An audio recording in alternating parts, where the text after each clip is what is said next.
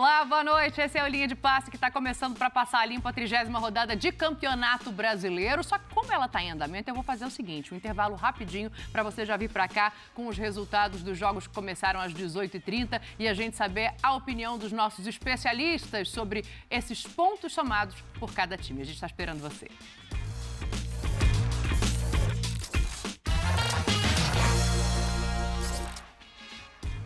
Esse é o Linha de Passe que começa a falar da rodada de número 30 do Campeonato Brasileiro. Uh, boa noite para vocês todos. Eu vou começar com esse jogo que está aqui atrás de mim. Ó. Vou começar com Furacão e São Paulo, que foi um jogo de mais cedo na rodada. Pode colocar, por favor, os melhores momentos para gente, que o Prof já vai entrar aqui comigo, Prof, para falar desse São Paulo modificado, com Pablo Maia voltando ao time depois de cumprir suspensão, que faz muita diferença na equipe do Dorival e acho que ficou claro na noite de hoje, apesar desse empate em 1 a 1 para Furacão e Tricolor, prof. É isso aí, Dani, boa noite, boa noite, amigos. Pablo Maia não só voltou, como empatou o jogo, né? Esse jogo valeu pelos primeiros minutos de um São Paulo de férias, se modificando, mas de férias, não tem mais muito a que almejar, mas ferido pela goleada para o Palmeiras, né? Tinha que mostrar jogo. Contra um Atlético que ainda batalha aí, principalmente pela colocação na fase de grupo da Libertadores. Gols dos dois Pablos, Aliás, o gol do Pablo do Atlético Paranaense é uma lei do ex dupla, porque, porque a assistência é de Vitor Bueno. Eu não é sei verdade. se existe, se já pensaram em lei do ex na assistência, mas nesse caso aconteceu a lei do ex na assistência e no gol. Houve um tempo em que o São Paulo não ganhava na Arena da Baixada e qualquer empate era bem-vindo. Para efeito da classificação, para o tricolor não faz muita diferença. Para o Atlético, sim. O Atlético ainda está na briga, ainda está na luta. Pode considerar que perdeu dois pontos em casa contra uma equipe, se não desinteressada, porque tinha algo a mostrar depois da goleada para o Palmeiras, mas uma equipe aí que já é um pouco mais acessível, né, do ponto de vista desse, desse momento tão pegado, tão renhido. Você pega os últimos colocados brigando pela vida. Às vezes a gente faz a análise só pelo futebol que essas equipes podem mostrar, mas tem o chamado estado anímico, né? Nunca é fácil derrotar o Atlético. É. Hoje talvez um pouco mais fácil pela ausência do Fernandinho, né? Hugo Moura com características Isso diferentes sim. ali como primeiro homem de, de meio campo. O Atlético até chegou a ser superior em determinados momentos, mas não ofereceu tanto trabalho ao não, goleiro adversário, não, né? Não foi o sufoco clássico que se tem na arena, não. Acho que o São Paulo acaba uma semana difícil, né? São Paulo teve a maior goleada de sua história contra o contra o Palmeiras. O São São Paulo está de férias, né, Dani?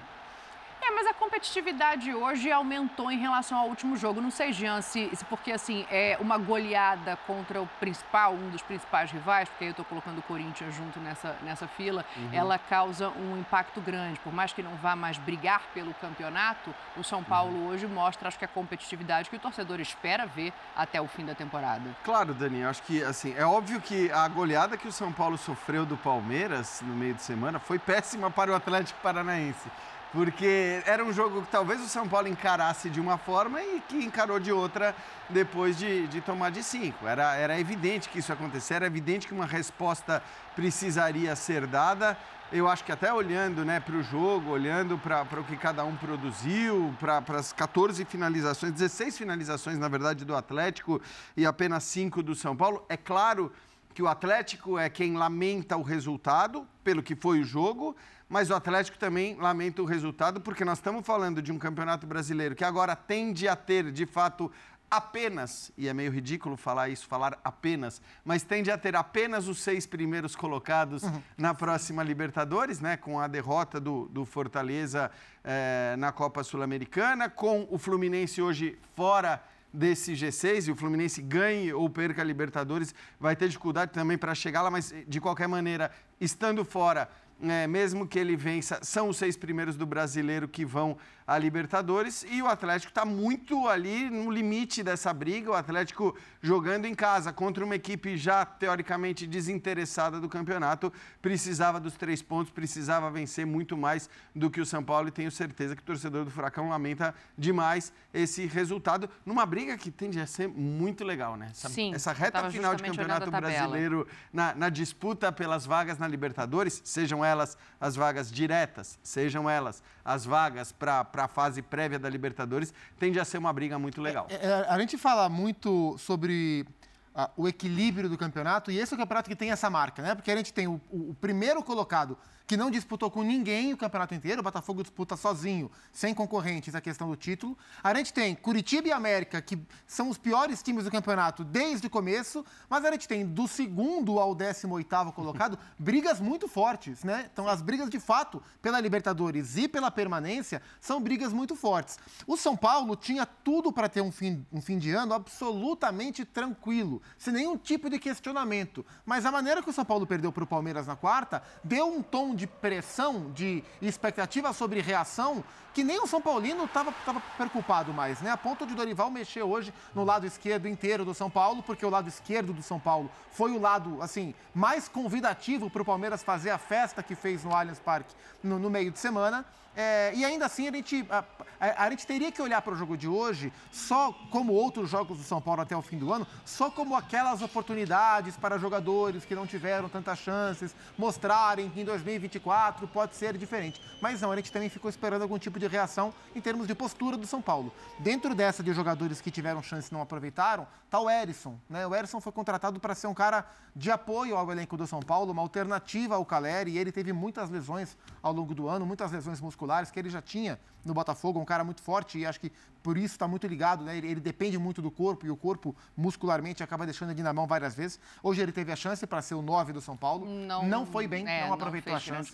Então tem que dar um recado um pouco mais forte para o Dorival confiar mais no Erisson para a próxima temporada. Perfeito. Olha, acabou também na Neoquímica Arena o jogo das 18h30 entre Corinthians e Santos. O Corinthians abriu o placar, o Santos descontou já no fim do jogo de pênalti. Breiler Pires, boa noite para você, já vai com esse assunto. O, o Zupac colocou muito bem, né? É, se os dois últimos e o primeiro parecem definidos, acho que essa zona de rebaixamento ainda tem muita coisa para se modificar e esse era um jogo para de repente alguém vencer e ficar mais tranquilo. Não foi o caso. Não foi o caso. Boa noite, Dani, companheiros, fãs de esportes. É, o Corinthians, com o empate, continua ainda, de certa forma, na tal zona da confusão, a expressão do seu ex-treinador Vanderlei Luxemburgo, muito utilizada.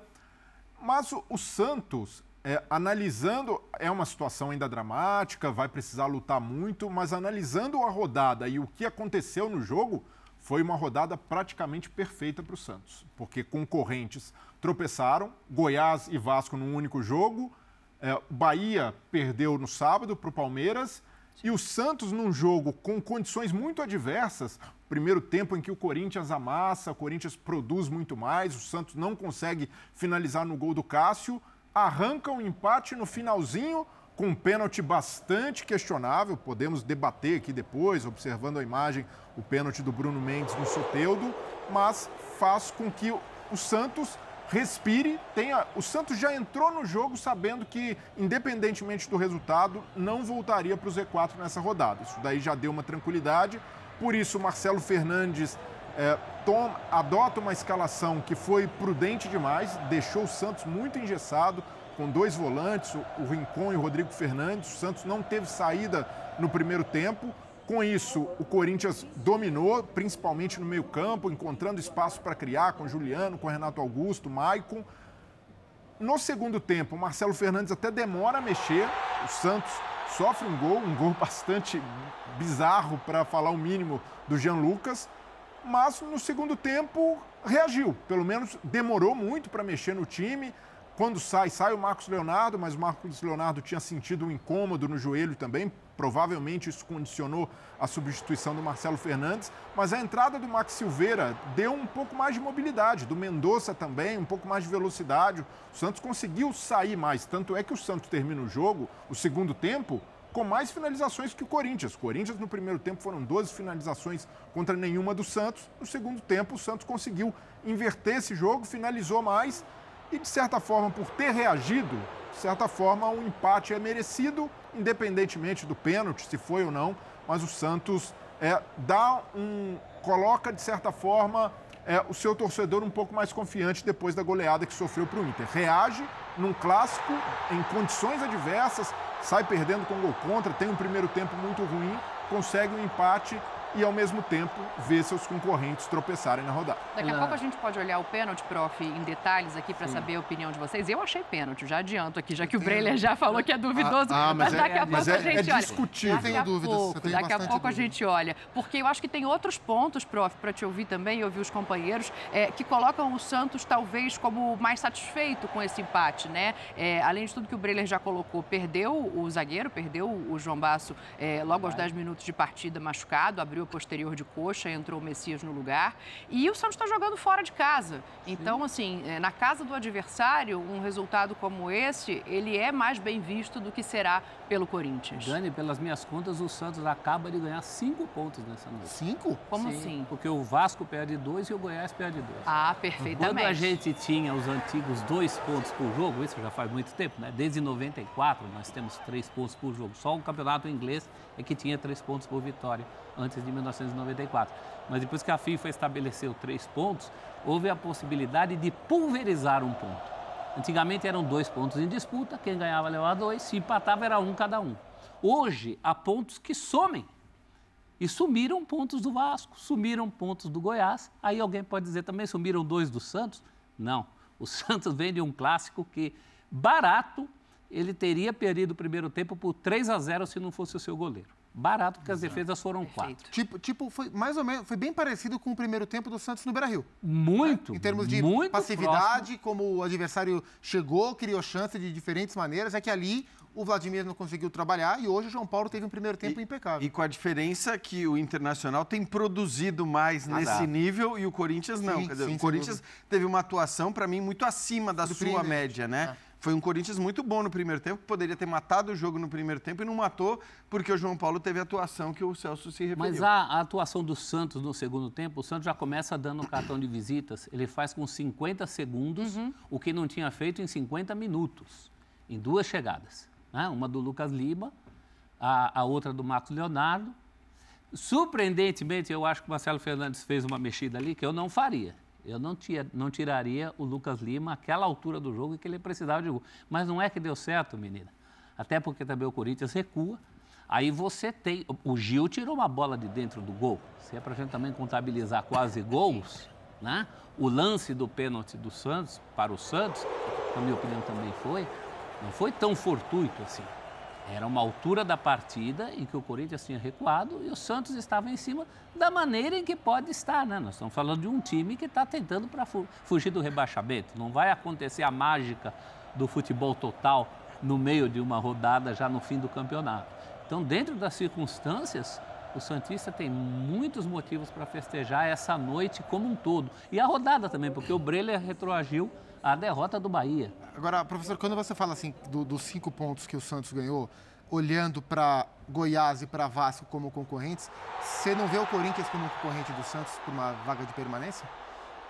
É, o Você não Corinthians- bota dois pontos perdidos pelo Corinthians também? Mas é, é que o Corinthians está à frente, né? É, mas é a Eu mesma achei. briga, né? O Corinthians ainda tem o fio da navalha, né? O Breler citou a zona da confusão como autoria do Vanderlei Luxemburgo. É a mesma gordurinha que o Vanderlei defendia nas coletivas. Sim. Isso é muito ruim, muito perigoso, mas ainda tem o fio da navalha. O que não tem apresentado é um bom rendimento. O rendimento do primeiro tempo até foi muito bom, muito acima do rendimento do Corinthians, né? Mas são, são coisas pontuais, adversários pontuais. O Corinthians teve um primeiro tempo muito bom contra o Fluminense, depois não segurou o repuxo. Para o corintiano, é sofrer até o fim. Mas sofrer até o fim, no limite, ainda não tendo entrado na zona, esses outros clubes É eles estão se revezando nessa o- situação. tivesse o Corinthians ganhado hoje, e, e para mim merecia ganhar, e- embora entenda que o Santos cresceu no segundo tempo e também não tinha como o Santos piorar do que foi no primeiro tempo, o Corinthians deu alguns passos atrás, as trocas não surtiram efeito. Enfim, a ideia, a, a- ideia que, o, que o Mano vem tendo para o Corinthians nesse momento é muito condizente com a escalação de início, até por característica. Então ele foi trocando as peças, o time foi se descaracterizando um pouco, o Santos cresceu, mas assim, para mim o jogo deveria ter um vencedor, esse eh, deveria ser o Corinthians. Ah, e era uma vitória que praticamente terminaria o ano do Corinthians. Assim. E iria para 11 primeiro com É, porque 39 se a gente pontos. entende que o São Paulo está de férias, o Corinthians empataria com o São Paulo em pontos, né? Então, Sim. o Corinthians entraria na turma das férias na teoria, embora matematicamente ainda não.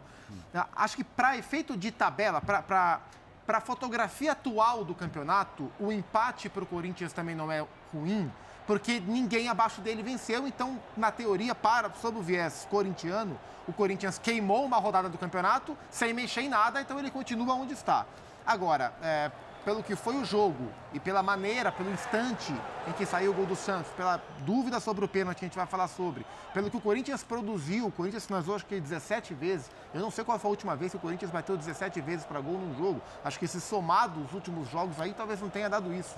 É, é. Hoje era um jogo para o Corinthians sair vitorioso é, e não conseguiu. Acho que a gente vai discutir questão de arbitragem, se teve ou não interferência, mas tem o trabalho do João Paulo que foi espetacular. Agora, para um time. Ele só que... não conseguiu parar o jogador do próprio time. Mas, é, ele, ele, não estava preparado para isso. Né? na área. Ele se preparou para parar os caras de branco, não os caras de estrada. Eu nunca né? vi o taco espirrar para dentro. O taco é. espirra para fora, geralmente, né? Quando, quando o time que tem a dificuldade de criar, de ter o volume de jogo que o Corinthians teve, ter esse volume e não vencer é, traz um impacto bem ruim para o vestiário. Mas não tem um outro lado, Jean, acho que ia falar, Jean, e aí eu já vou entrar um pouco nessa escalação do Corinthians de hoje, porque assim, é, eu não sei o quanto isso se deve ao adversário que está do outro lado, ou o quanto isso tem a ver com as modificações feitas pelo Mano, assim, é, de colocar o Fausto Vera de primeiro volante, uhum. que já não é o primeiro jogo, né? De fazer uma linha de três ali, deixando o Renato com menos obrigação, uhum. é, colocando o Romero com a experiência que tem, se já não tem mais a velocidade, ainda tem a experiência. Quanto que tudo isso converge para um melhor futebol. Porque se ainda não está matematicamente garantido e deixou escapar uma vitória hoje, nesse ponto eu concordo com o Zupac, é, apresentou um futebol que dá mais tranquilidade ao torcedor para a sequência do que falta. Sem dúvida, Dani. E acho que isso, para mim, reforça muito o que o Zupac estava falando sobre uma eventual vitória hoje, praticamente tirar o Corinthians dessa briga contra o rebaixamento. Não seria só a pontuação, não seriam apenas os 39 pontos alcançados. Seria o fato de que o Corinthians teria vencido em duas rodadas seguidas. Para mim, hoje, até jogando mais do que jogou contra o Cuiabá. Ah, sem dúvida. Então, fazendo uma partida mais convincente. Eu acho que o Corinthians mereceu vencer bem mais o clássico contra o Santos do que mereceu vencer Concordo. a partida contra o Cuiabá. Mas tudo isso somado. Então, assim, atua a atuação de hoje as duas vitórias seguidas, que seriam, né, seriam duas vitórias seguidas se o Corinthians tivesse vencido hoje. A pontuação de 39 pontos, a qualidade do elenco, que é superior à dos outros times que brigam lá embaixo, a força que o Corinthians tem em casa, tudo isso acho que faria com que o torcedor, eh, como disse o Zupac, ficasse tranquilo em relação ao, ao fato do Corinthians agora poder dizer que estaria de férias. Com 37, não tem motivo nenhum para desespero. Eu acho que a atuação de hoje, ela está aí, foi uma atuação que aconteceu positiva, bem melhor do que o Corinthians vinha jogando. É, a tabela é boa ainda nesse momento, se você olhar para o fato de que nem o Goiás, nem o Vasco, nem o Santos e nem o Bahia venceram. venceram. Ninguém venceu. Aliás, só um parênteses. A rodada foi boa demais para o Cruzeiro. É né? verdade. Que é o time que a gente é. coloca aí, junto com todos esses, brigando contra as duas vagas que restam para o rebaixamento apesar da excepcional vitória do Curitiba hoje, não acredito que o Curitiba vá se salvar, o América Difícil. muito menos. Então, se a gente considerar que são esses times os que brigam contra o rebaixamento e que ninguém venceu e o Cruzeiro não jogou, acho que o Cruzeiro está naquela pegada de comemorar sem entrar em campo. Mas eu concordo contigo, Daniel. Acho que assim a, a, a, atuação de hoje e é reflexo também da escalação do Mano, das escolhas dele, escolhas que também que tem apontado para os mais experientes sim, nessa reta sim. final de campeonato. Porque eu não acho que o Moscardo, por exemplo, estava jogando mal, mas é que o, o, o Fausto é. entra e dá um pouco o, mais de segurança. E estava jogando bem. Hoje foi substituído, acho que o pessoal até na transmissão amarela, do Premier, né? Premier alertou bem, assim, a substituição ela tem a ver com o Fausto o, sair o, o Mano cartão. Se eu não me engano, foi depois do jogo do Fluminense, o jogo do América, que o Corinthians foi muito mal, e ele citou o Matheus Bidu como exemplo. É, para não fazer uma crítica direta ao jogador tecnicamente, ele citou como o tamanho do jogo deu uma, uma tumultuada no entendimento do Bidu para aquele cenário. E aí ele faz uma opção a partir daí por jogadores mais experientes mesmo. E aí eu acho que tem dois fatores que levam o Mano a chegar a essa formação. Esses jogadores mais, teoricamente, mais preparados para esse tipo de jogo.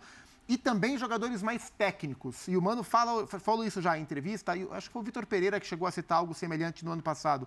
Porque, assim, é, o time do Corinthians, esse elenco, não tem perfil tecnicamente falando, é, e fisicamente também, de ser um time de contra-ataque ou de ser um time de muita intensidade para recuperar a bola competitivo. Esse time tem, por característica, nos seus melhores jogadores, ter a bola. Então, a melhor maneira de o Corinthians não correr errado, não ficar espaçado e não ser um time descaracterizado é que o Corinthians tenha mais a bola do que vinha tendo. Então, ele faz a opção por um meio-campo mais técnico e mais preparado, teoricamente, em termos de experiência. Fausto Vera e Maicon, Juliano e Renato, Fábio Santos como lateral esquerdo. E não por acaso, o Corinthians dá pequenos passos em termos de organização. Contra o Cuiabá foi um time mais organizado, não foi um time tecnicamente muito bom, muito bem. E hoje, um time que continuou sendo organizado, continuou sendo mais compactado. E no primeiro tempo, quando estava todo mundo inteiro para esse tipo de jogo ser desempenhado, o time conseguiu jogar. E aí, assim, é, a, a, gente passou o ano inteiro olhando para o elenco do Corinthians, fazendo avaliações sobre quem podia ficar, quem podia sair, quem está bem, quem está mal, é a idade, não é a idade. Quando a gente começa a ver, jogo após jogo, o time mais organizado, e eu acho que essa é a, é a contribuição in, in, inicial e imediata que o Mano traz, é um time mais organizado do que era antes, coincidentemente, entre aspas, a gente começa a ver esses caras melhorarem. Então, assim, não é possível que seja coincidência, Maicon tá jogando melhor, Fausto Vera tá jogando melhor, Yuri Alberto Juliano, tá jogando melhor.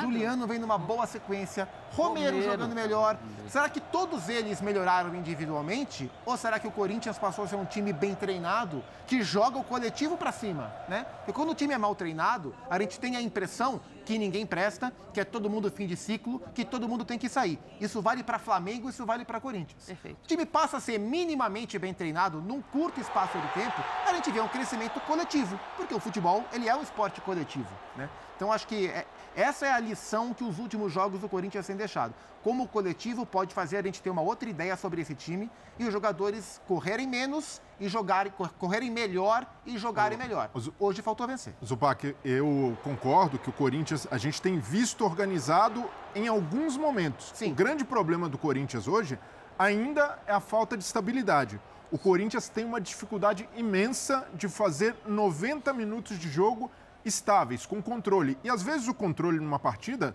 oscila. Você vai fazer, exercer controle com a bola, Controlou pressionando o primeiro o tempo todo e quase toma um gol é, no Por isso que a hora, a hora né? que você está bem, você tem que fazer o seu placar. Né? O Corinthians não então, conseguiu. Contra, quer dizer, contra o Fluminense até fez o placar, não conseguiu segurar depois. Então, mas a, ainda é um Corinthians de extremos. Porque é. mostra que o Mano ainda tem trabalho a fazer, precisa Sim. consolidar essa organização que a gente vê em alguns momentos. E aí o, o, a instabilidade do Corinthians nesses últimos jogos é um primeiro tempo muito bom contra um Fluminense, o segundo tempo inteiro sofrendo. Contra o América, inverte o primeiro tempo mal e vai reagir no segundo, vai pressionar e o gol só sai no final. É, contra o Cuiabá, sai à frente, mas o segundo tempo o Cuiabá pressionou, era o Cuiabá com mais chegada na área. E hoje, novamente, contra o Santos, primeiro tempo de dominância, o Santos começa um pouco melhor, sai o gol do Corinthians e depois, com a vantagem, o Corinthians tem a dificuldade de manter a rotação. Tanto é que o Santos, mesmo ali, pô, saca o Marcos Leonardo, condições adversas, consegue chegar e consegue terminar o segundo tempo com mais finalizações que o Corinthians. Então precisa, de certa forma, equilibrar o time ainda há avanços. A gente percebe que o Corinthians pode jogar melhor e já joga em alguns momentos, mas falta essa constância, falta essa consolidação tra do, do, trabalho do Mano, que ainda não é totalmente estabilizado e é normal. Ainda é um início de trabalho do Mano. ser assim, né, Brilha? A gente está falando de uma organização mínima. O homem chegou há pouco tempo, em termos de organização, era terra arrasada, Sim. que era um time que não conseguia sair com a bola, a bola não passava no meio campo e não chegava no Yuri Alberto que eram três coisas básicas que eu pedia aqui o todo dia. O time não marcava bem e não jogava bem. Ninguém pedia da noite para o dia, pedia uma organização mínima que já existe. Coletivo potencializando muito o individual. Há quanto tempo a gente não falava nos nomes de Juliano, Romero, Vera, todos jogando bem? É, o Vera nem jogava. De uma vez. O Vera desapareceu. O Vera perdeu o lugar. É? Exato. Começou tão bem. O crescimento aí, do Gil. Se contundiu, né? sumiu. O Gil se tornou o melhor atacante do Corinthians nos últimos jogos, né? E hoje mesmo na defesa ainda ajudou salvando um gol lá atrás. Então está começando um trabalho. E tem uma outra coisa: não adianta nada fazer milagre com esse elenco, porque não vai ser esse elenco para o ano que vem. Esse elenco vai ter que passar por reformulações. Isso é claro. Não é, não é o grupo do Mano. O Mano chegou com o caminhão andando. Não estou aqui incentivando loucuras financeiras, mas mudanças de jogadores, pelo menos a partir de características. Porque quando esse elenco foi montado, ele foi montado de uma maneira desequilibrada. Sim. E depois ele é reformado. E o Corinthians nunca mais parou para pensar na vida. Passaram-se temporadas. Então, essa é uma temporada limite. É, e- o Mano não vai conseguir fazer milagre com esse elenco e, ainda que fizesse, não será o elenco para o ano que vem. É, e a impressão que dá é que nesse primeiro momento o Mano entendeu de que forma ele poderia entender melhor a característica desse elenco para formar o time. A impressão que eu tenho é que para a próxima temporada ele vai mesclar entre isso que não pode ser ignorado e entre o que ele quer que o time tenha e como fazer no mercado para que esse time tenha mais a cara dele, tenha mais esse equilíbrio para render jogadores são com trabalhos. Exato, acho É. que são trabalhos completamente diferentes, né? O que ele tem que fazer agora, olhando para o que ele tem, para qual é o objetivo dele, que, que ele evidentemente deseja que não seja o objetivo para a próxima temporada, é, mas o que ele tem que fazer agora é, eu acho que não confirmar a frase do Celso que é o Corinthians vai brigar até o final contra isso. Não, acho que a ideia do Corinthians é conseguir O mínimo possível, se brigar a- o mínimo se possível. afastar dessa briga antes da reta final. Quatro jogos em casa, quatro fora, que nem o Santos. É, Lembrando mas- que é um time que tem uma dificuldade danada para ganhar fora. Então, e eu acho sempre importante, porque assim, muitas vezes, outro dia a gente falava aqui no, no- no linha de passe de segunda sobre ah, o Bahia está numa situação mais tranquila pela bola que está jogando. Tá? Até me lembro que eu falei, olha, o Bahia tem um jogo fora de casa contra o Cruzeiro, que é confronto direto, fora de casa contra o Palmeiras, que é um, um confronto duríssimo, eh, e depois o Fluminense. Que tudo bem, a gente não sabe o que vai acontecer com o Fluminense no final de semana, mas o Fluminense pode, inclusive, precisar voltar à briga A de Libertadores. do Fluminense vai passar muito pelo resultado da Libertadores. né? Exatamente, para a reta final. Então, assim, a situação do Bahia não era tranquila, e tanto não era tranquila, apesar daquela pontuação que naquele momento era positiva para ele, que foram duas derrotas seguidas e o time Trocou com o Cruzeiro de lugar, né? trocou com o Cruzeiro. Nesse momento está dois pontos apenas à frente da zona de rebaixamento. Então, essas coisas mudam rapidamente. E o Corinthians, apesar de todas as melhoras que a gente acabou de citar, que eu acho que são melhoras indiscutíveis, a atuação de hoje, para mim, é uma prova disso, apesar do resultado não ter sido o que o Corinthians mereceu. O Corinthians, nas próximas rodadas, pega Atlético Paranaense, Bragantino, Atlético Mineiro e Grêmio. É Todos uma os times brigando no G6. todo mundo brigando por Libertadores ou brigando até por título, no caso do Bragantino, se você considerar a briga por título aberto. Então, assim, é, são confrontos contra times hoje melhores do que o Corinthians.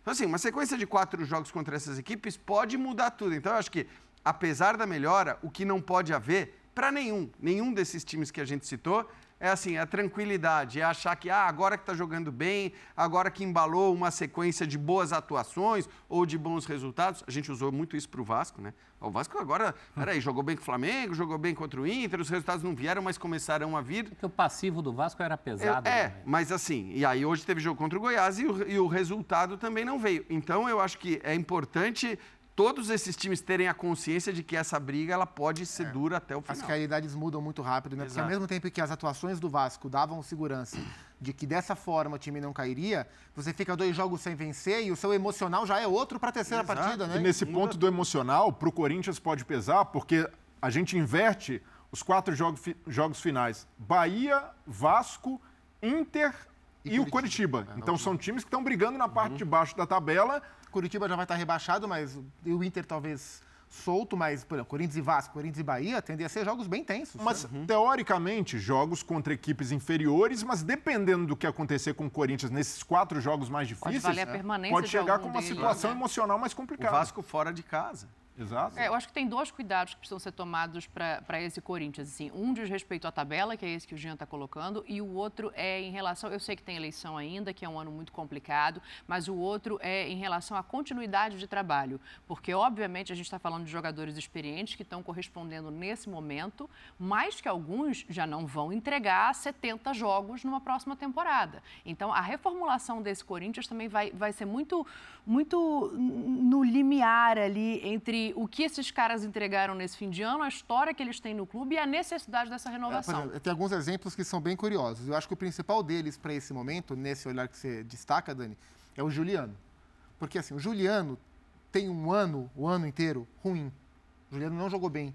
E o Juliano foi contratado, porque o Juliano é um grande jogador, a carreira inteira ele foi. Então ele foi contratado como tal. Ele tem um bom contrato e ele merece ter um ótimo contrato, porque ele foi trazido em 2021 para ser uma das estrelas da companhia. Só que durante todo esse processo, ele, se- ele teve mais um papel de coadjuvante do que de protagonista. Então, pelo rendimento do ano, não faria sentido você renovar com o Juliano pelo contrato que ele tem. Mas aí você vai pegar a reta final do campeonato e talvez ela, ela mude um pouco essa Mascare. imagem, né? É, mascare um pouco essa imagem. Então, se o Juliano terminar o ano jogando o que ele jogou nos últimos três jogos, quatro jogos do Fluminense para frente, na verdade, foi bem contra o Fluminense, fez o gol contra o América, ajudou contra o Cuiabá e fez um bom, bom dos melhores do Corinthians no jogo de hoje. Se for assim até pelos próximos oito jogos, a avaliação final dele vai mudar. Isso talvez mude a opinião de quem vai renovar o Que contrato. dilema, né? não? Porque, na minha opinião, o Juliano era o pior custo-benefício do Corinthians. Pois é. Se Então, você mas- pegar e o tá que ganha crescendo não agora. Jogava, agora está crescendo agora. A Dani citou as eleições. As eleições, do ponto de vista do Corinthians, estão perdidas. É, Ganhe quem ganhar, essas eleições estão perdidas. E quando a gente fala em reformulação de elenco, às vezes o, o torcedor pode entender que a gente está querendo que traga um craque em cada posição, faça loucuras financeiras. Você pode reformular elenco com inteligência. O Corinthians, em alguns momentos da vida, já fez isso. Não tinha ah, folhas nem parecidas com a atual, mas competia, tinha jogadores mais bem distribuídos pelas posições, eram, eram elencos mais equilibrados, embora não estrelados. Então, às vezes, reformulação não significa fazer loucuras financeiras. Não é isso que a gente está dizendo aqui. A gente está dizendo que o Corinthians precisa de uma nova cara, uma nova filosofia, uma nova postura tática. Pode ser dentro da filosofia do mano. Não. Pede para o mano o que, que você precisa aí. E, e- e outra, Celso, acho que você, às vezes, planejar o quanto, porque a questão não é você renovar ou não renovar com o jogador apenas. É você renovar e se renovar pensando em qual é o papel daquele jogador na temporada. O papel. Então eu vou dar um exemplo. Sei lá, o Fagner e o Fábio Santos. Você não pode renovar com o Fagner e o Fábio Santos, ou manter o Fagner e o Fábio Santos. O Fábio Santos até já falou que deve parar e tudo mais. Mas é, eu estou dando um exemplo assim, de jogadores que, obviamente, não têm condições físicas mais de entregar o que eles já entregaram. O que não quer dizer que eles não possam ser úteis, o que não quer dizer que eles não possam, de repente, se revezar com outro jogador que precisa ser um jogador confiável. Eu vou até pegar o exemplo do Palmeiras e da sua lateral direita.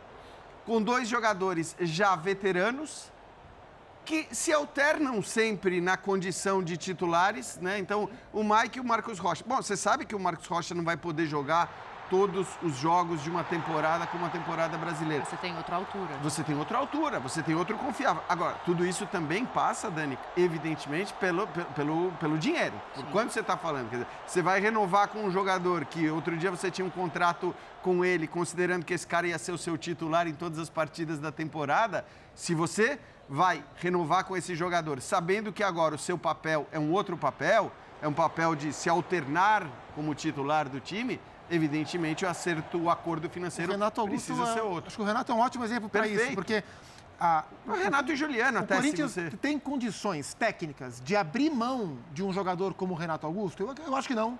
Agora, o ponto é, o Corinthians não pode depender, como dependeu esse ano, do Renato exclusivamente ser a única oxigenação de jogo durante boa parte Uhum. da temporada. Porque o Renato é um cara que vai jogar num ótimo cenário metade dos jogos. É, né? em defesa da diretoria, se é que a gente pode defender, né? Mas assim, eu digo nesse caso, veio o Rojas também para tentar dividir É, esse e papel com ele e não conseguiu, Ainda não, né? não, não foi bem, não. Não Tanto é que mostrou. perdeu o espaço com, com o Mano Menezes. Sim. Com é um dificuldades jogador do qual físicas. não se pode desistir. É bom que Claro. fique claro, porque aqui também tem muito isso, né? Até porque custou, né? Não, o cara chega num meio de temporada, às vezes, não, não, não, não engrena e você já quer. Um time mal treinado. E um cara Temos tecnicamente capaz. coletiva. Vamos lá. Daqui a agora. pouco a gente volta aqui, a gente viu o pênalti ali, eu quero a né? opinião de todo mundo. Fica tranquilo, a gente vai voltar nesse pênalti, mas o Marcelo Fernandes começou a falar na Neoquímica Arena. Vamos para lá. aqui contra o Corinthians. Primeiramente, boa noite a todos. A importância do ponto aqui é valiosíssima, né? No campeonato à parte que a gente está disputando, todos sabem, é, empatar com o Corinthians em Itaquera realmente é um grande resultado. Sabemos o valor da equipe, um grande treinador que tem o Mano. E era um- eles ganharam fora de casa e hoje era um jogo realmente para eles consolidar o momento deles, mas a gente veio aqui também, depois de uma vitória importante com o Curitiba dentro de casa, e esse ponto realmente de grande valia. A questão do Kevson foi assim, a gente estudou o Corinthians e vimos que o Corinthians não tinha não tinha é, dois atacantes por dentro, não tinha, a gente ia perder jogador lá na última linha e precisaria por dentro do campo. Tentamos fazer aquele losango primeiro, né, com, com o Rincon, o Rodrigo mais adiantado junto com o Jean, com o Jean Lucas e o, e, o, e o Lima fazendo o losango, né, completando o losango. Não encaixou muito bem porque eles, eles tinham a troca do, do lateral que recebia a bola, às vezes o, o Renato ia lá e o lateral vinha por dentro. Tanto que a gente acertou isso no segundo tempo, fazendo as duas linhas de, de quatro bem caracterizadas. E o time voltou a jogar bem. O primeiro tempo não foi bom pra gente, não, não, não gostei da atuação da equipe, não foi isso que a gente trabalhou. Só que tem uma coisa de boa na nossa equipe, que os jogadores são cientes de tudo isso e a gente não tem vaidade nenhuma, né? Chegamos no intervalo, conseguimos é, posicionar melhor contra uma equipe, volto a dizer, boa, que é do Corinthians, mas a equipe também se postou muito bem, o segundo tempo muito bom, muito proveitoso. Tomamos o gol até no momento que a gente não estava mal na partida, mas tivemos fôlego, mudamos de novo a equipe um 4-3-3, voltamos a fazer um 4-3-3 só com três no meio e abrimos o Mendonça, deixei, chamei o Soteudo na beira do campo para falar para ele que ia fazer a troca ele, se ele fazia o 10 pelo cansaço físico, ele falou que faria. E colocamos o Mendonça na esquerda, o Max na direita, com o Furk novo também no ataque. Acho que de grande valia, o importante é que essa molecada tá, tá fazendo de tudo e não tem nenhum tipo de vaidade, tem muita simplicidade muita, muito, muita vontade de ajudar o clube. Isso é o mais importante. Todos que estão entrando estão dando conta do recado e foi mais um ponto importantíssimo na nossa luta e que a gente vai até o final, como eu falei, para essa torcida gente vai lutar até o, fio, até o fim, fazendo o possível e impossível que a gente puder. Oi, Marcelo, boa noite. A gente está ao vivo aqui no Mesa Redonda com a tua presença. Prazer enorme falar contigo. Primeiro, queria que você falasse sobre o pênalti, qual foi a tua visão? Está dando muita polêmica em relação ao pênalti no Soteudo. E uma segunda, se você me permite, você trabalha com um número aí que você acredita que o Santos precisa atingir para não ser rebaixado para a segunda divisão? Primeiramente, a gente não, eu não faço conta de número nenhum. A gente tem jogo a jogo, a gente já tem esse, a gente não faz projeção, a gente vai de jogo a jogo, temos agora oito rodadas e o próximo adversário é o Flamengo. A gente não faz qualquer tipo de projeção. A gente sabe que às vezes é um, é um número, às vezes é outro, a gente não tem que pensar. Tudo que a gente precisa fazer está em nossas mãos, não dependemos de nada. Entendeu? Então a gente vai atrás disso. Quanto ao pênalti, não tem dúvida nenhuma. Pegou o pé do Soteldo, o pé dele foi até para o lado. Eu queria aproveitar a sua pergunta e perguntar por que, que não saiu na, na tela do estádio o lance do primeiro gol nosso que foi irregular, que dizem que foi irregular. Porque na Vila Belmiro, por causa de um fio de cabelo, tiraram aquele golaço do Marcos Leonardo. E hoje não passou no telão. O quarto árbitro me falou que iria passar na sequência e estou até agora esperando. Não passou no campo. A regra é que se passe no telão do estádio para se ter a certeza daquilo que foi cometido. Como foi o pênalti, foi marcado e muito bem marcado porque foi pênalti. Marcelo, aqui na frente, tudo bem? É, o segundo tempo talvez tenha te mostrado que o Santos poderia ter jogado um pouco mais no primeiro, né? Sim. É, se você lamenta isso, porque é, não sei se você concorda comigo, mas acho que o time no primeiro tempo abdicou um pouco da bola, né? Rifou um pouco demais. Você acha que foi uma questão tática? Você acha que foi uma questão dos jogadores também não quererem se abrir muito para dar espaço para o Corinthians? O que, que você analisa desse Não, eu, eu, concordo com você. Assim, não, é, não é que gente, nós abdicamos, mas a equipe, a equipe tentou. É, é, que a gente estudou tanto, a gente viu que não tinha tempo para treinar. Então foi mais na nos vídeos e, e, e, armar aquilo que seria o mais importante. Pelo que, o, que, pelo que o Corinthians constrói por dentro, com grandes jogadores como Renato, Juliano, próprio Fausto. Então a gente teria um número maior. Só com as descidas, hora do Fagner, tinha hora que ficava 2 para 1 um com o Dodô. Realmente ficou muito difícil para a gente ali. Eu acho sim, quando nós tivemos a bola, nós tivemos um pouco de ansiedade e não colocamos ela no chão. Muitas vezes saímos dando chutão e não tinha necessidade, tinha necessidade de sair jogando. Primeiro tempo não foi aquilo que a gente esperava, sou consciente disso. A gente pensou numa coisa e deu completamente outra, mas soubemos segurar, ir para o intervalo e depois tentar corrigir. O segundo tempo sim já agradou mais, a equipe foi de igual para igual. Continuou sofrendo alguns lances do Corinthians, mas também soube lá, soube trabalhar no, no nosso setor ofensivo para que também o Corinthians fosse um pouco agredido. Marcelo, boa noite. Boa noite. É, aí em cima da pergunta do Bruno, por que, que essa mudança tão assim radical? O Santos terminou o primeiro tempo sem uma finalização. Segundo tempo, o Corinthians deu duas finalizações, uma foi o gol, o Santos terminou com oito.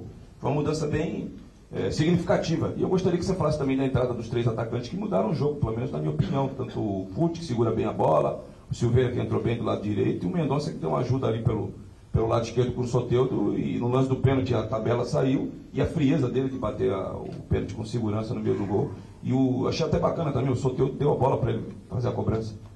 Assim, Ademir, é, é engraçado, né? Você pensa no, Porque assim, a questão do três zagueiro, no começo de tudo, encaixava em tudo aquilo que a gente jogava contra os times, entendeu? E hoje o, o, o Yuri joga realmente muito sozinho lá na frente. Então, às vezes, ele sai, eu não teria, não teria necessidade de gastar um jogador lá.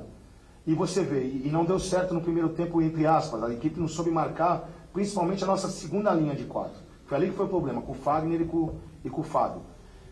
E nós mudamos a equipe para a entrada dos, dos, três velocistas na frente, né, com o Soteudo fazendo um 10, e ao mesmo tempo, sem os três zagueiros, nós fizemos um bom segundo tempo. Então, quer dizer, não foi a questão dos três zagueiros, foi a questão da gente acertar do meio para frente, entendeu? Não que quem saiu não deu conta, muito pelo contrário, a equipe. Então, voltamos com a mesma equipe, a equipe se portou bem. Depois foi questão de, de troca, mesmo que a gente veio de um jogo, fez 48 horas ontem à noite, entendeu? E viemos para um jogo muito pegado, onde a equipe correu muito contra o Curitiba. E as trocas com certeza seriam necessárias. E foram, e quem entrou foi muito bem. Mas aqueles que viraram o segundo tempo também deram conta do recado e mudamos o retrospecto do primeiro, te primeiro tempo muito ruim. Nosso time tem por característica finalizar bastante. Isso é determinado.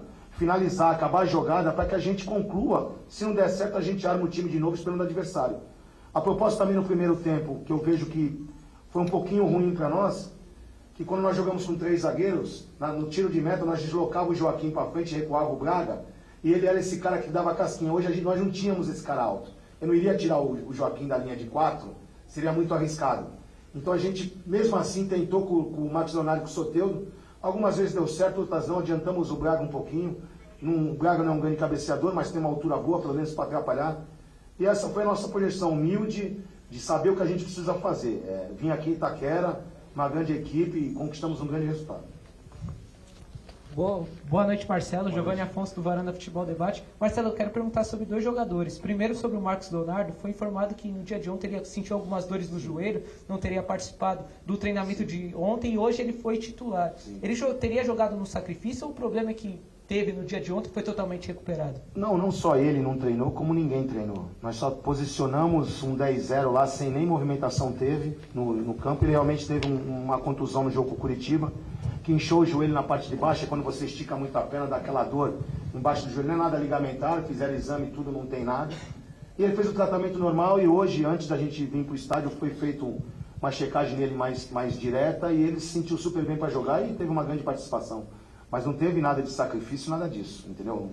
Ele jogou porque ele estava em todas as condições, porque a gente não pode também é, colocar alguém no sacrifício, que a gente tem mais oito finais pela frente. Hoje o Baço já estourou posterior. Então, quer dizer, a gente agora tem que pensar bastante, fazer o que é de melhor para a gente ir para o Rio de Janeiro e não ter ninguém no sacrifício, não. Alguém que sentir alguma dorzinha, alguma coisa, a gente vai segurar porque a gente tem oito finais pela frente.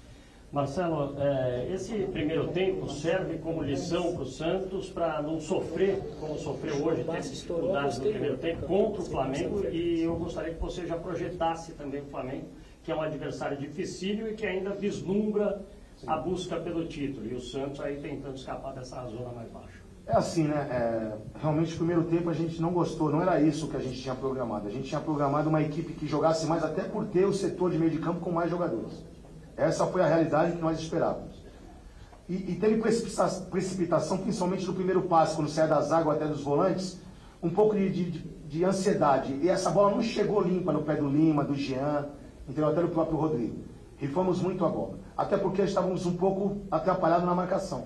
Seguramos o primeiro tempo, conseguimos o primeiro tempo fazer segurar essa partida, que realmente não foi boa para nós.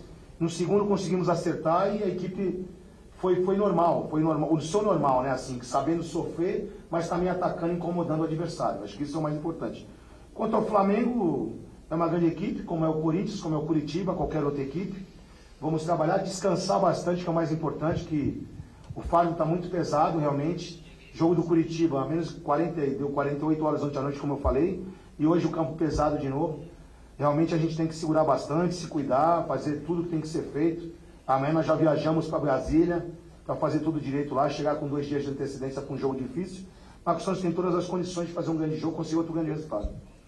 Marcelo. Tá aí, ó, o Marcelo Fernandes projetando já a próxima rodada, né? Jogo quarta-feira no estádio Mané Garrincha contra o Flamengo. E a gente já colocou na tela o lance do pênalti. É. Olhando na câmera aberta, eu vejo esse pênalti. O Jean Ward me mostrou uma imagem muito fechadinha aqui que dá a entender que, na verdade, o Soteudo é quem pisa no pé do Bruno Mendes. O Breiler tinha ficado falando que o pênalti foi você ou foi o Zupa eu, que falou é, que o pênalti era duvidoso? Discutível. Discutível. É, e para mim, eu marcaria esse pênalti no campo se tivesse a visão ampla e acredito que o Daronco não tinha visão, porque para o Gil e o Juan Oliveira, de certa forma, atrapalham essa visão completa do Daronco, embora estivesse relativamente próximo ao lance. No campo, se eu tivesse a visão, eu marcaria pela perna esticada do Bruno Mendes, que não toca não a bola. bola. Revisando o VAR, olhando no vídeo, para mim é evidente que o, o Soteudo tem esse contato com o pé do Bruno Mendes. Não é o, o Bruno Mendes indo de encontro ao pé do Soteudo. Então, revisando o VAR, eu não daria o pênalti. Já vou ouvir todos vocês. É que Mano Menezes começou a falar, então a gente volta lá ao vivo para a Neoquímica Arena. Já já a opinião de todo mundo em relação ao pênalti marcado contra o Corinthians. Mano Menezes. Boa noite a todos. Acho que temos assuntos mais importantes para falar antes disso, né?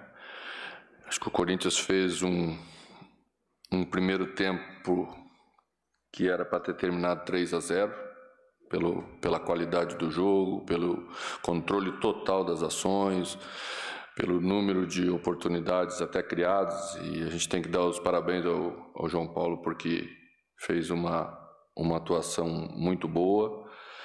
É... Não voltamos tão bem no segundo tempo, antes do gol. A gente, a gente tinha proporcionado dois contra-ataques ao Santos, coisa que a gente não tinha feito em 45 minutos do primeiro tempo. Isso acontece, né? Existe dois times, existe duas comissões técnicas, do lado de lá também existe gente competente trabalhando, então você vai para o vestiário, ajusta algumas coisas, muda algumas coisas. Depois retomamos, fizemos o gol. É, mas não é tão fácil você manter 90 minutos no ritmo que a gente fez o primeiro tempo. Tá? Eu acho que o pecado que nós cometemos foi no fechamento do jogo. Que a gente puxou dois, três contra-ataques. E aquela hora é uma hora da maturidade, é uma hora de levar a bolinha no canto, segurar um pouquinho, respirar, fazer o time sair de trás, né? Porque o adversário está perdendo e está arriscando tudo que ele pode naquele momento. Então o zagueiro fica no um para um, como eles estavam, né? Colocaram mais dois atacantes, então você vai também tendo o que conter a qualidade que o Santos tem em seus jogadores. Então esse pecado a gente a gente cometeu, né? O restante fica por conta do que vocês presenciaram e já sabem.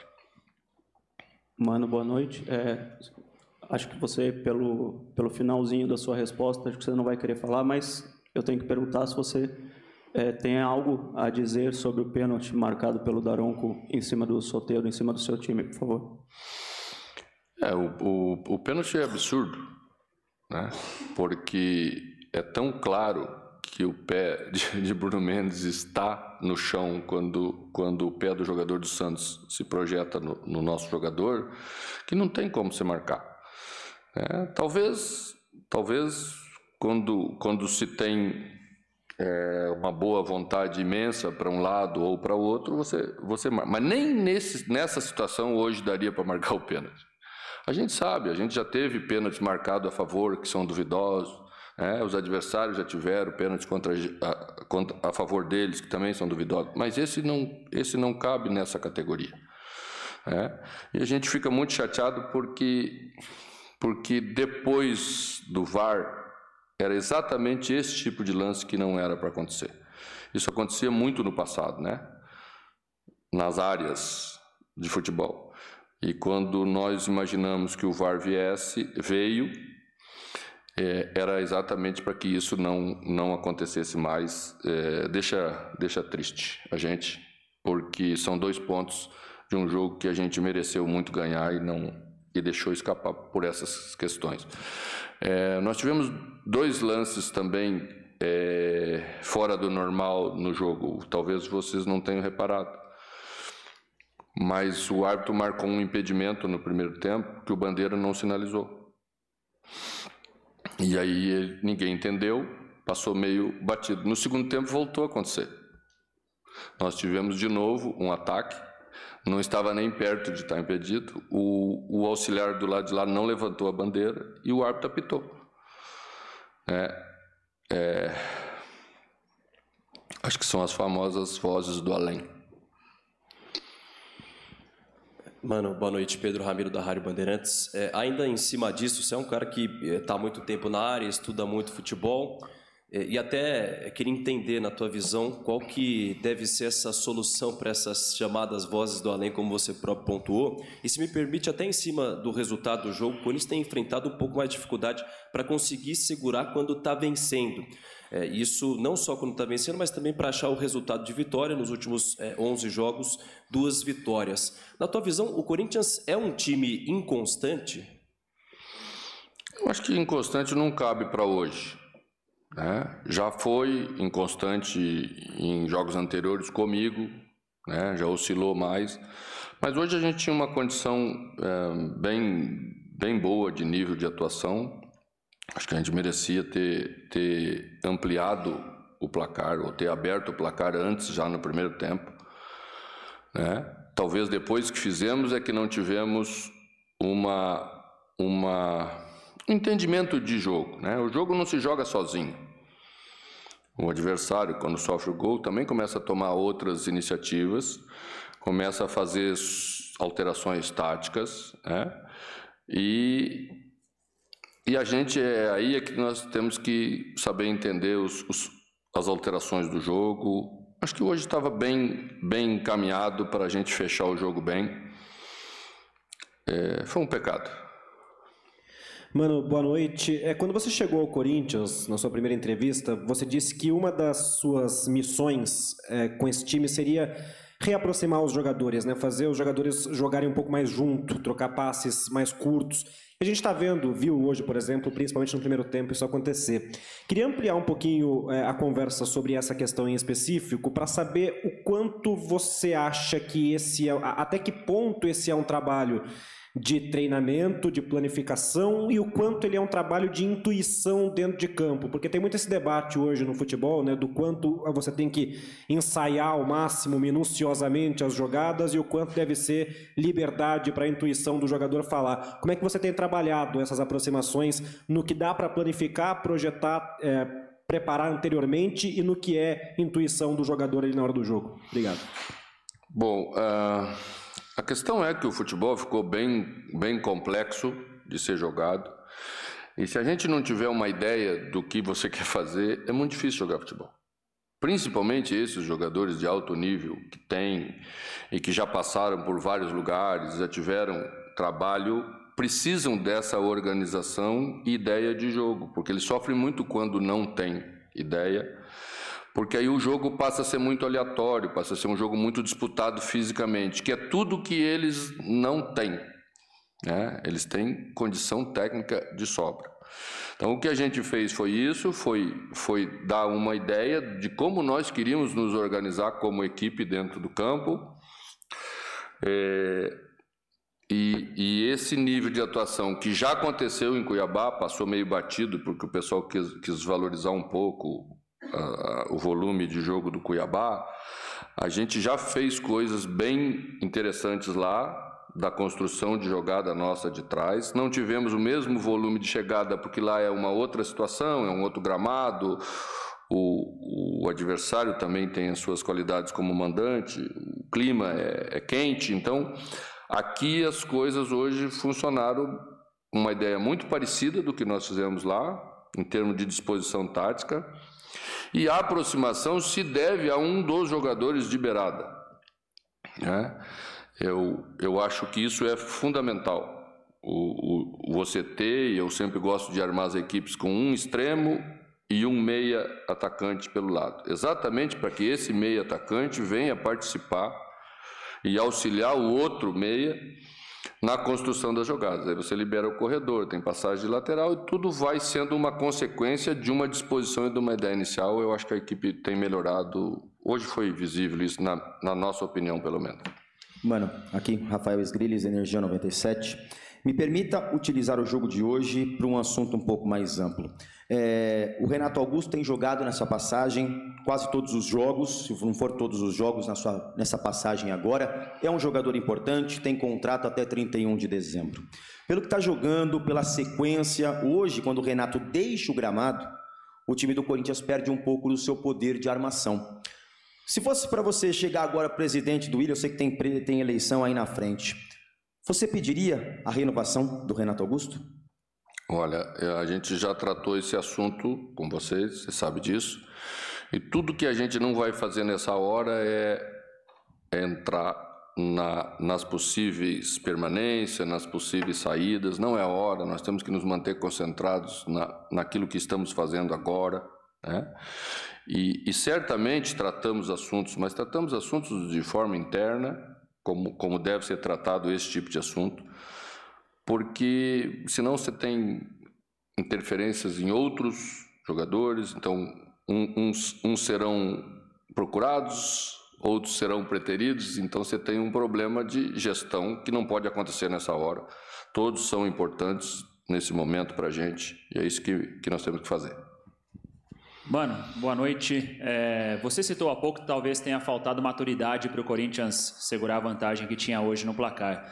É, mas nos últimos oito jogos aqui na Neoquímica Arena, são sete empates é, e só uma vitória. Claro que o time não perde, mas tem encontrado essa dificuldade também. E claro que é um recorte ainda antes do seu retorno ao comando do Corinthians.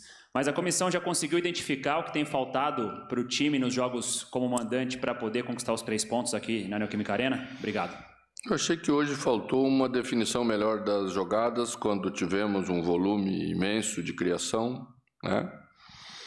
É, um pouquinho de calma, de, iniciar a jogada de um lado, trabalhar um pouco mais de balanço.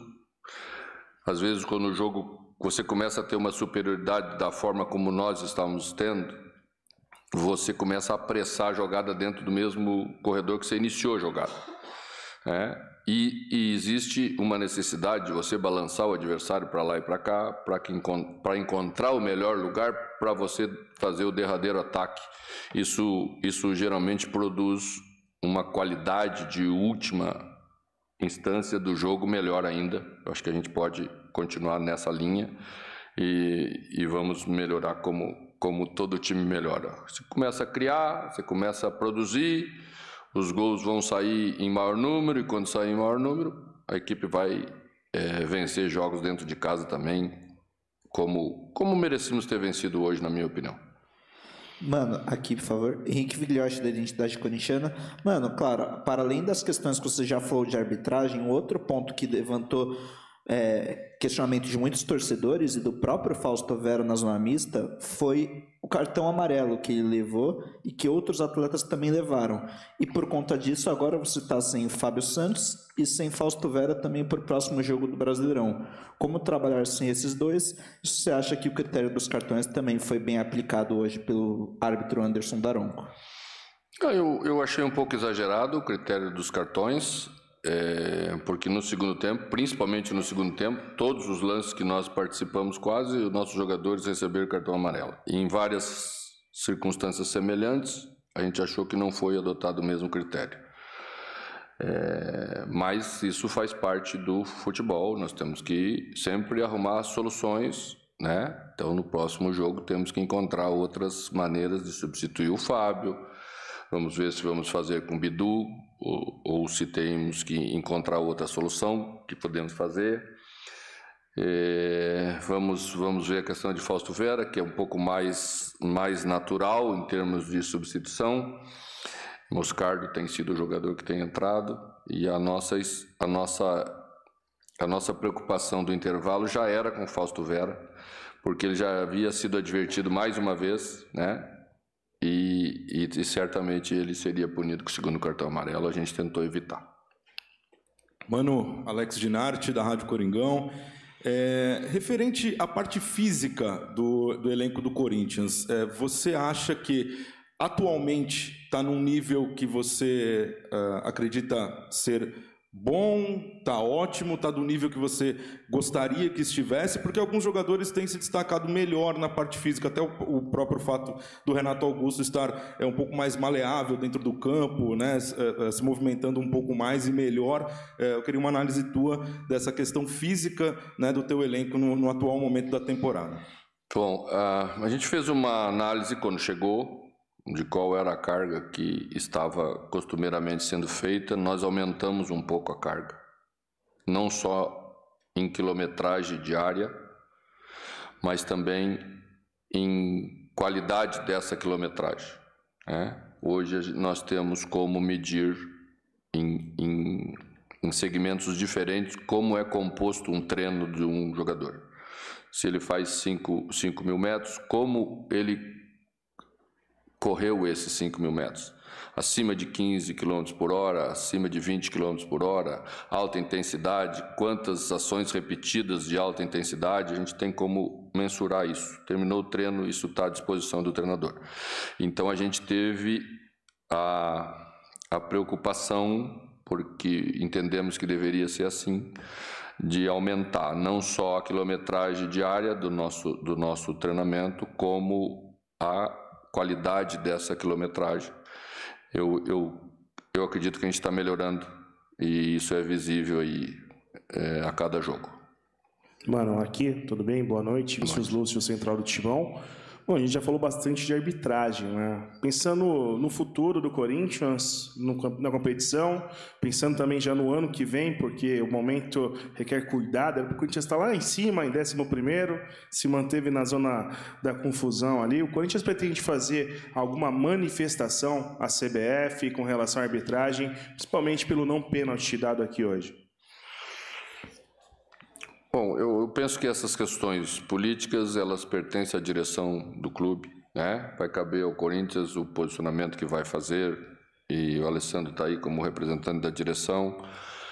É, eu acho que a gente a gente comentou tecnicamente aquilo que é a opinião da gente sobre o que a gente viu acontecer. Além daí, é, o clube se posiciona, né?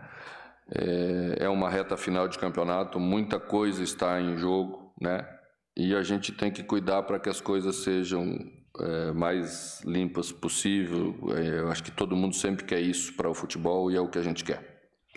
Opa, mano, tudo bem? Tá aí, é, olha, a coletiva do Mano Menezes, então, a gente acompanhando aqui boa parte do que diz o treinador do Corinthians, uh, fala ali que merecia melhor sorte no jogo, dando a entender que uma vitória para o Corinthians era, obviamente, o que buscava, mas era o que esperava com o empenho que teve, principalmente no primeiro tempo. Agora, teve um ponto ali em relação ao Fábio Santos, que não joga a próxima partida, fiquem à vontade para arrematar o que vocês acharam de mais interessante, mas que ele fala que vai pensar se o Bidu é a melhor solução é. ou se vai ter uma outra opção, né? Vamos ver se vamos com o Bidu ou se vamos encontrar alguma outra coisa, ele só tem dois laterais esquerdos no elenco. Então, o fato dele abrir a possibilidade de ele encontrar uma solução que não, não é direta no elenco, mostra como o Matheus Bidu perdeu os créditos, o, o que é compreensível pelo rendimento. É, o que ele pode inventar, entre aspas, é uma, o Caetano, que é zagueiro canhoto de, de lateral. Como faz com o Bruno como faz, Mas aí tem que jogar com o Fagner do outro lado, senão você é uma linha de quatro zagueiros. E é, né, não é o campeonato italiano, diante disso, é o campeonato podia, brasileiro. A única coisa que ele podia achar é isso. Sobre o pênalti. É, o Mano caracterizou como absurdo. O Marcelo Fernandes caracterizou como claro. Eu não acho nenhuma coisa nem outra. Eu acho que é, é um pênalti de exame de DNA e esse exame de DNA seria o VAR. Agora, é grave o árbitro não ter dado no campo, porque esse é um pênalti para ser dado no campo. Mas para mim ele tinha visão encoberta. Pelo, tudo bem. Então, no, pelo VAR, é. não dá para dar. É, a, a partir certo? do momento que você vai para a ferramenta e você tem então, acesso às câmeras, é isso. não tem como marcar esse pênalti. Né? É Porque isso. você pode olhar uma vez e ter dúvida. E achar. Aí você olha uma, olha duas, olha três, olha ângulos. Pelo VAR, não. Não foi pênalti. O, né, o Bruno, o Bruno bota o pé na frente. Pelo VAR. E o Soteudo no máximo, assim, na melhor das hipóteses, ele pisa no pé do Bruno e se desequilibra. Não o Bruno atinge o pé do Soteudo e o desequilibra, né? Então não foi pênalti, né? E, e, assim, se o árbitro tivesse marcado no campo de maneira equivocada, seria uma coisa. Então ele não ter visto no campo nada, eu compreendo. Aí o VAR chama. E aí no VAR, com câmera, com marcha lenta, marcha rápida, diferentes ângulos, ele vê um pênalti que não aconteceu, eu fiquei realmente surpreso com, depois de tantas repetições com a marcação do Daronco e, e acho que o Mano foi, assim, tirando essa parte de ah, boa vontade para lá, boa vontade para cá, eu acho que o Mano foi no tom certo, porque ele, Mano, não quis ficar repetindo isso e, e, e, e, torcendo para lá, para cá, para pingar sangue no assunto. Eu só achei é. que ele desliza quando ele diz corretamente que o Corinthians também já foi beneficiado Sim. por erros de arbitragem, mas diz, ah, esse lance está em prateleiras diferentes o Corinthians teve um dos lances mais absurdos a seu favor, que foi a não marcação do pênalti do Yuri, do Yuri Alberto contra o Grêmio. Sim. Então também é preciso ponderar isso, mas o Mano foi correto também ao lembrar que a arbitragem prejudica todo mundo. Ainda o, mais o Mano... se tratando do Mano, que é um conto mais perseguidor de arbitragem. O, o Mano tem ido muito bem nas entrevistas que ele tem dado pós-jogo, falando muito bem sobre o jogo, sendo muito lúcido, sendo muito claro. É, acho que falando coisas condizentes com o que aconteceu dentro de campo. Ele é, de fato, um reclamão contumaz em relação à, à arbitragem. Estou muito com o Celso em relação ao fato de que é, é, está se tratando esse lance como um absurdo para um lado ou para o outro. Acho que para o outro só o Marcelo é, é- é quem, é quem trata, né? Como um, um pênalti Muito claro, claro né? escancarado e tudo mais. Mas é, eu tenho sempre essa máxima que absolutamente não vale para o Brasil, de que o VAR só pode ser utilizado ou só deveria ser utilizado em casos de erro claro, quer dizer, para você desfazer um erro escancarado. Obviamente não foi o caso nesse lance. Agora, eu só lamento que, eh, com tantas perguntas para se fazer com o Mano, que tem eh, perguntado muito bem, tem, tem respondido muito bem a respeito de jogo, de futebol e tudo mais, você tenha muitas vezes tantas perguntas querendo incitar a questão da arbitragem, que ele mesmo, Mano, num primeiro momento, já falou: olha, o resto é o que vocês viram, ele deixou claro. Aí acho que cabia sim uma outra pergunta para que ele fosse mais específico sobre o lance. Sim. E essa pergunta foi feita, e acho que tinha que ser feita, e aí ele foi mais duro. E, Ele não queria começar a entrevista falando Perfeito. disso, né? Então, Foi o acho que pareceu. Que E até ok. nisso ele foi bem, e quando ele é perguntado a respeito do lance, ele dá a resposta dura, que eu achei até bom, boa, né? É, entendo o ponto do Breler, mas acho que até a resposta foi boa, é, embora eu concorde também que ele coloca numa prateleira de absurdo, e a gente já viu absurdos muito maiores. Mas depois, no final da entrevista, quando é, pô, você tem tanta coisa para perguntar para um cara como o Mano Menezes, e aí essa coisa de você muitas vezes ter torcedor fazendo pergunta, isso não é exclusividade do Corinthians, né? É, gente que está mais interessada em, de alguma maneira, reforçar uma tese, é, pedir com que, fazer com que essa tese ela seja é, expandida, que a, que a frase do técnico eventualmente seja mais forte e tudo mais, para reforçar um erro de arbitragem é, do que para ouvir respostas eh, novas ou, ou sobre temas que o técnico ainda não tenha respondido. Isso tem sido comum, repito, não apenas nas entrevistas do Mano, não apenas nas entrevistas coletivas do Corinthians. E eu lembraria que o Mano também estava muito interessado em falar de outras coisas além do pênalti, porque hoje isso interessava a ele. Tinha um rendimento bom no primeiro tempo, ele tinha coisas para falar a favor dele. Não é que ele é o Papai Noel, não. Ele é um técnico como qualquer ele outro. conseguiu juntar tudo, né? Porque ele deixou bem claro É. que o time jogou bem, não jogou bem o tempo inteiro, mas jogou bem, jogou melhor, merecia vencer. Não venceu porque o goleiro do Santos pegou muito, não venceu porque o árbitro foi ao VAR, foi chamado para ir ao VAR e marcou um pênalti que não existiu. Acho que ele conseguiu organizar cada coisa Sim. na, na sua E- caixinha. E, mesmo, e, e até fazendo, quando ele fala, é, o time, de fato, é, quando ele é perguntado sobre a oscilação, aquilo que o Breler mesmo falou, né, antes da entrevista, ele fala, não, é verdade, é, esse time já oscilou, esse time oscila muito, oscilou comigo, inclusive, mas hoje não é o caso. Hoje não é por isso. E eu concordo, né? Porque a gente não pode dizer que o Santos. Aliás, o Santos é um capítulo à parte, né? A inoperância ofensiva Ofensiva. de um Santos que, queira ou não, tem Soteudo, tem Marcos Leonardo, tem o Lucas Lima, que tecnicamente é um bom jogador. Então, acho que só por esse trio, o Santos deveria produzir tinha mais. obrigação de produzir mais do que produziu. Agora, Jean, você falou, você falou do hoje. intervencionismo do, VAR, do VAR só quando o erro for crasso. Eu acho que hoje esse lance era um lance para o VAR chamar se o juiz estivesse dando em campo, porque aí o VAR tinha uma Exato. Sim, novidade. foi o que o Jean veja é. veja Mas é na imagem. Agora, o árbitro não, não foi o marcou o pênalti contrário. que não foi e chamaram Foi ele isso, e aí ele dizer- marcou Aí ele o pênalti que não foi. Eu, eu acho que é importante, negócio- te- é importante esse ponto, porque eu acho que, evidentemente, o VAR só deve intervir quando você tem um erro claro, um erro indiscutível, e não era o caso hoje, pelo contrário. Sim. Agora, existem casos em que você tem um lance duvidoso e que o próprio árbitro, que tem a comunicação com o VAR, pode é, é, não ter visto, pode querer tirar uma dúvida sobre o que aconteceu, porque o árbitro nem sempre vai conseguir ver tudo o que acontece dentro Claro. de campo. Então, claro que o VAR está ali para isso também, para tirar uma dúvida que o árbitro eventualmente tenha sido. Aí a gente vai provavelmente ouvir o áudio e tudo mais. ver o que Amanhã teremos o áudio do pode- VAR e na terça-feira, provavelmente, a entrevista do, do CNM falando Isso. sobre o que achou Bom, né, do Dani? pênalti. É que cada É lance isso. desses rende uns três dias de pauta pra gente. Porque Não tem- vamos reclamar. É não que vamos hoje ele ia acertar por vias tortas. Ele Olha, não ia acertar é. porque, porque viu. Ele ia acertar e o VAR Porque fica quieto, acabou VAR tem a imagem. Uhum. Eu falo, não foi mesmo. Sim. Mas não o contrário. Olha, é, o negócio é o seguinte: o Santos continua fora da zona de rebaixamento, mesmo com esse empate com o Corinthians, graças ao resultado do jogo entre Goiás e Vasco da Gama. Também empate. É, o Vasco jogando fora de casa com um time muito modificado em relação ao que a gente viu na última partida, né? E não Ramon sei Dias se o justificou. Ramon- É, então, eu não sei se ele abre mão excessivamente do, do ataque por estar fora de casa, Breler. Queria entender ah, como ele justifica e o que, que ele achou da partida, porque eu acho que faltou um pouco de força ali para esse Vasco hoje. Então, o Zupac brincou com a história do campeonato italiano. O Ramon Dias hoje ligou o modo Cautio. Foi com uma linha com quatro zagueiros de ofício. É, o Robson voltando ao time, até de forma surpreendente. Clichê injusto sobre o Cautio, tá? Só deixa essa... É, tá- é do Zupac essa. Mas o. é, ele entra com essa proposta e justifica, não só pelo calor em Goiânia, mas pelo desgaste que o Vasco teve na quinta-feira no jogo contra o Inter. Então a ideia dele no primeiro tempo era segurar um empate. E o Vasco conseguiu. Até sofreu pouco. Léo Jardim trabalha nesse chute do Alano, mas fora isso, o Goiás não conseguiu ser tão contundente. No segundo tempo, o Vasco sai com a vantagem nesse gol do Verrete, o Verrete voltando a marcar depois de quatro jogos, mas vai se desestabilizando. Ah, o, o Dias fez mexidas, de certa forma, para colocar o time para frente. En- entraram jogadores que aí mais considerados titulares, como o Peck, o Paier entra também.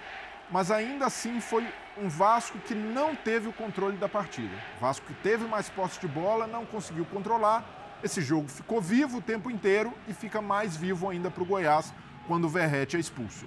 É, aí a gente tem o Léo Jardim mais uma vez operando milagres. Essa é uma tônica do Vasco no campeonato, seja com Barbieri, até mesmo agora com Ramon Dias, o Léo Jardim vem salvando, mas essa pressão que já era complicada se tornou ainda maior a partir da expulsão do Verrete. Até os torcedores na Serrinha, o estádio percebe que esse é um catalisador, que o time do Goiás ainda estava vivo, vai para cima e o Goiás consegue, depois de muita pressão, depois de muitas defesas do Léo Jardim, chegar ao gol de empate. Resultado muito decepcionante para o Vasco, porque entendo a estratégia do Ramon Dias, mas ainda Podia assim. ter entrado pelo menos com o PEC ali, né? Exato, e até o, o time passou a ter um repertório mais pobre. E aí isso tem a ver não só com o trabalho do técnico, mas também com o estado anímico do time nessa situação. Um clube grande como o Vasco, correndo o risco de chegar ao seu quinto rebaixamento, é, não consegue sair, mesmo depois de bons jogos, e a gente lista bons jogos, Flamengo, por exemplo, Sim. uma atuação no clássico interessante. É, contra o Inter, consegue demonstrar que poderia reagir. Começou o jogo bem, segundo tempo também em desvantagem, mas hoje contra o Goiás jogou muito pouco e também o time já começa a sentir o anímico. O Verrete com, segundo, com cartão amarelo, subindo daquele jeito. A gente tem visto os árbitros pouco tolerantes a esse braço aberto. é, mostra que o Vasco, os próprios jogadores estão sentindo essa pressão. E aí vai além do trabalho do técnico. É, o Ramon Dias já acertou muito, tem errado, erros pontuais, mas se a gente colocar na balança, mais acertou do que errou, e o Vasco continua pagando o preço pelo segundo, pelo primeiro turno que fez. Um time com 28% de aproveitamento no primeiro turno dificilmente sai impune no Campeonato Brasileiro. Então, por mais que o Ramon Dias tenha conseguido melhorar o, o rendimento da equipe, é um passivo muito pesado que se torna ainda maior quando o Vasco não consegue ter vantagem em confronto direto. O, Va- o aproveitamento é do. Vasco no campeonato é de 34%. Em confrontos diretos, aí vira o aproveitamento do primeiro turno, 28%. O Vasco, da, da metade da tabela para baixo, só conseguiu vencer América e Coritiba, que são os dois lanternas, e o Cuiabá, que é o próximo adversário. Fora isso, não venceu ninguém. Então, essa falta de pontos em confrontos diretos, como a gente fala, o, o Santos conseguiu contra o Vasco fazer seis pontos. E a gente multiplicando isso são 12, porque tirou seis do Vasco, um concorrente direto. E o Vasco não conseguiu essa matemática com seus concor- concorrentes. Então está pagando essa conta pesada. Primeiro, primeiro turno péssimo e o calcanhar de Aquiles, que são os confrontos diretos, perdido- mais um adversário que não perdido consegue o vencer. Goiás em casa, né? E hoje, quando essas coisas dão certo, a gente costuma falar que um time soube sofrer, né? Hoje o Vasco não soube sofrer. Ele fez o vestibular para tomar o gol. E muito pior, antes. né? Teve chance para matar o jogo, né? Tava 1x0 pro Vasco. É, aí- Foram dois contra-ataques, né? Um o Pé que não, não enxergou, acho que era o Paier do lado esquerdo. Os dois eram. O Paier estava é, livre. E ele ficou desesperado depois. né, e depois com foi pra, razão, né? pra. Sim, um jogo em que o Vasco, eu até gostei, assim, é, acho que taticamente o time sofreu, mas em termos de postura, no primeiro tempo principalmente, o Vasco se entregou demais. Eu acho elogiável a postura desse time do Vasco. Cumpriu o plano previsto pelo técnico. Sim, não, a ideia de- do Dias era essa, segurar o de- de competição. né? Aí faz o gol com o Pa- começa a sofrer mais a partir do, do gol feito e tem duas chances para matar o jogo. Então, um time nessa situação não pode perder, desperdiçar a chance. Chances tão claras, né? a tomada de decisão, e aí não sei se é parte técnica, se é nervosismo, né?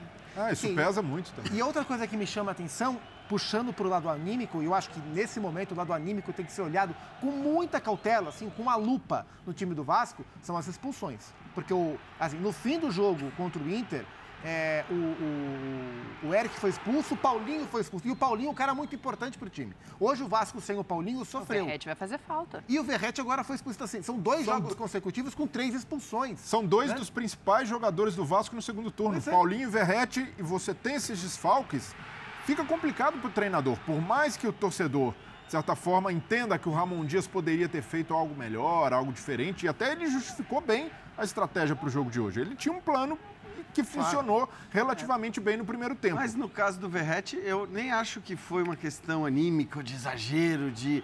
Cara, é uma, é uma imprudência até, né? É uma imprudência. A gente tem visto muito jogador tomar cartão amarelo com esses braços levantados para cabecear.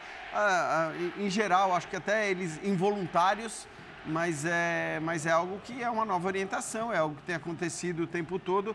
É pesado demais para o Vasco, só que eu acho que a decepção hoje ela fica muito por conta do que o Vasco talvez não tenha produzido em relação ao que fez contra dois times muito melhores do que o Goiás. Porque a a questão era essa. Para mim, acho que assim, é, a gente saiu dos dois confrontos diante de Flamengo e de Internacional, e o Inter é um dos times que A joga melhor. expectativa de quando fosse um confronto direto vencer, né? Exatamente, porque você vai falar, bom, se, se, peraí, se o Vasco está jogando isso contra o melhor elenco do Brasil e contra um dos times que joga o melhor futebol do Brasil atualmente, que é o caso do Internacional, aí, aí, tudo bem, perdeu hoje, mas enfim, é, é um Inter que, que a gente tem visto... Tava com um a menos já desde nove Exato. minutos. Então, assim, é um Inter que, que tem mostrado o seu potencial e o Vasco, bem ou mal, fez boas atuações, criou o suficiente contra esses times para ter até um resultado melhor.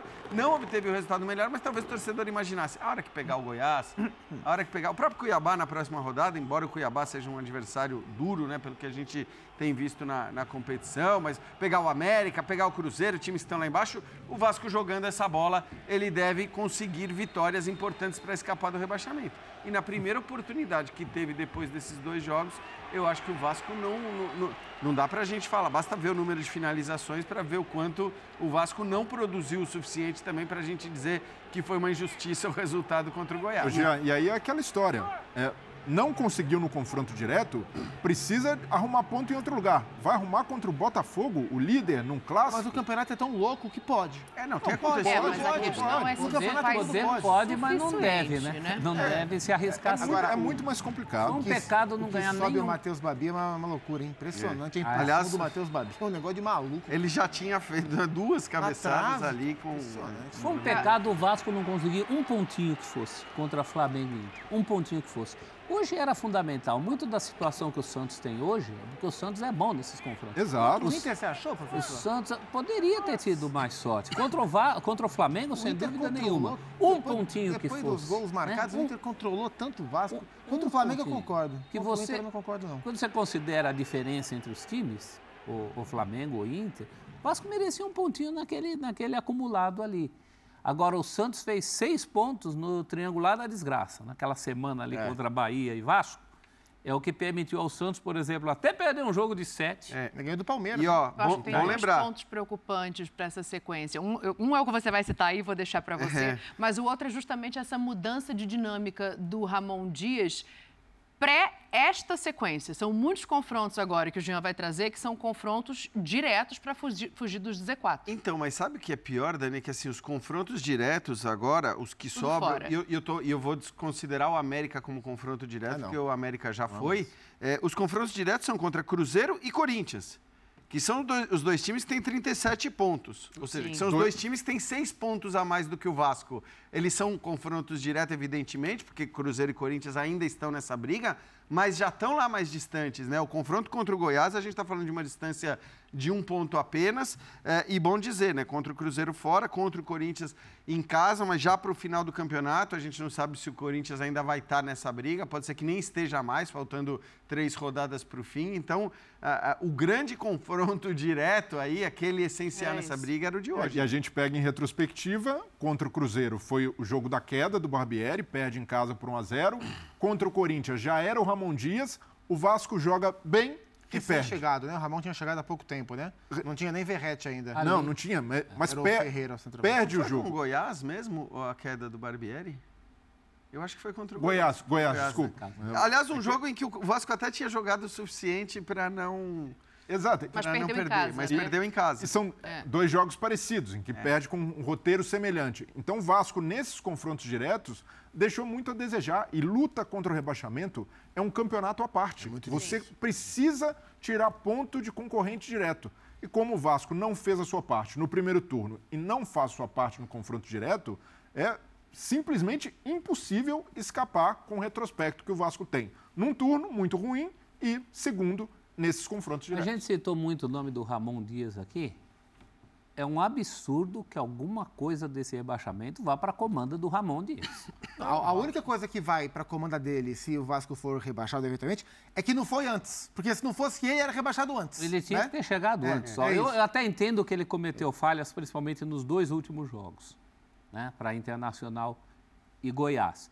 Mas foram estratégias, estratégia do risco. É, né? você tá lá pra Podia ter dado certo, Essa de hoje, provavelmente, errado, ele é? não vai repetir, mesmo sendo o Cuiabá fora de casa Ah, é. na próxima rodada. Senhores, temos um minutinho aqui para a gente ir embora. Amanhã, ao longo da programação, a gente vai falar bastante desse Vasco da Gama. O Sport Center, que vem na sequência, também vai falar desse jogo, dos outros da rodada que está acabando nesse momento. Quero agradecer a companhia de vocês. Um prazer. Estarão todos on amanhã? todos on. Opa, e não? Estão distribuídos ao longo da programação. Todos Muito obrigada. É, em todos os horários. Escolha, Contemplamos a grade como um todo. Obrigado pela sua companhia aí do outro lado. Na sequência tem Esporte Center ao vivo com a Marcela Rafael. Fica aí. Um beijo pra você. Boa semana.